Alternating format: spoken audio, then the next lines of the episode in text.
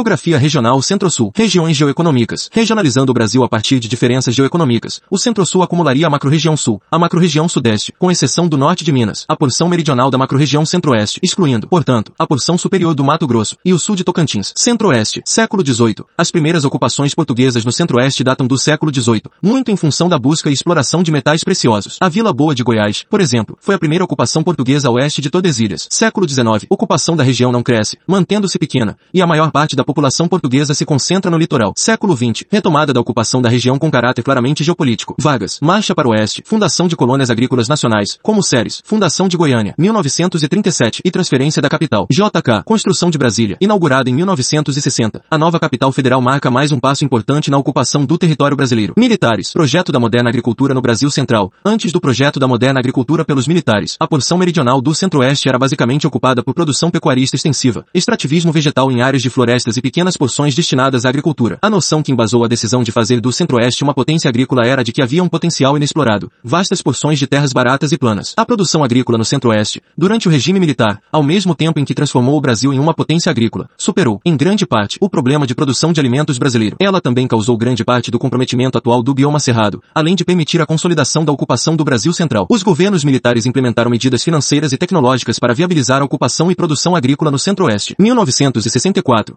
Sistema Nacional de Crédito Rural. O governo, por meio do lançamento do Sistema de Crédito Rural, permitiu a fixação de várias populações do sul que buscavam terras baratas, este saindo de um contexto de encarecimento de terras em sua região natal como resultado do boom demográfico e do povoamento de pequena propriedade, pressão fundiária devido ao processo de minifundização. Este fruto do contínuo parcelamento por herança. 1972. Embrapa, Empresa Nacional de Pesquisa Agropecuária. Empresa estatal produziu a tecnologia necessária para se plantar eficientemente no latossolo do Cerrado, caracterizado por sua acentuada acidez. 1974-1978.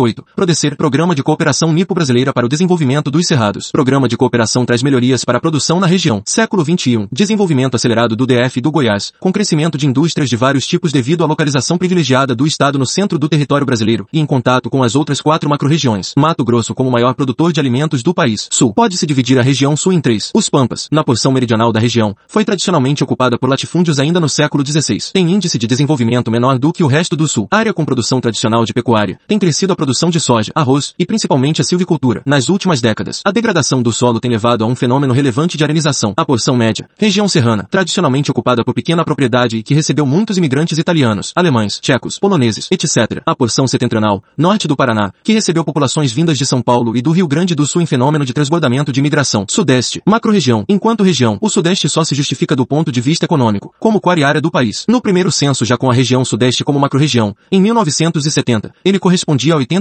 do PIB do país. Milton Santos, o autor fala em espaços luminosos rápidos fluidos e espaços opacos lentos viscosos para falar da desigualdade em termos técnicos e de dinamização da economia. Destaques negativos para o norte de Minas, mas também para o Pontal do Paranapanema e para o Vale do Ribeira. No ponto de vista climático, a região Sudeste é bastante variada. No norte de Minas, tem-se o clima semiárido. No oeste de Minas Gerais e de São Paulo, o clima é tropical típico. No sul de São Paulo, o clima é subtropical. Em Belo Horizonte Nova Friburgo, por exemplo, o clima é tropical de altitude. No litoral, é clima é tropical úmido. A região inclui Cerrado e Caatinga, além de Mata Atlântica. Três bacias hidrográficas coexistem, a do Paraná, do São Francisco e do Leste. Áreas mais dinâmicas do Sudeste. A litoral interior de São Paulo. Razão histórica. Café e o complexo cafeeiro. B. Área metropolitana do Rio de Janeiro. Pela antiga produção de café mas principalmente por ser a capital federal. C. Triângulo Mineiro. Beneficiada como sendo complemento para o complexo cafeeiro paulista. Áreas menos dinâmicas do Sudeste. A. Norte de Minas. Com destaque para o Vale do Jequitinhonha. B. Noroeste Fluminense. C. Pontal do Paranapanema. No extremo oeste de São Paulo. D. Vale do Ribeira. No sul de São Paulo terreno mais acidentado. Com maior preservação da Mata Atlântica. Aproximadamente 50 milhões de pessoas. Um pouco menos de um quarto da população brasileira. Vive nesse complexo urbano ligando as regiões metropolitanas de São Paulo e Rio de Janeiro. Mega região Rio de Janeiro-São Paulo. Por Sandra Lencioni.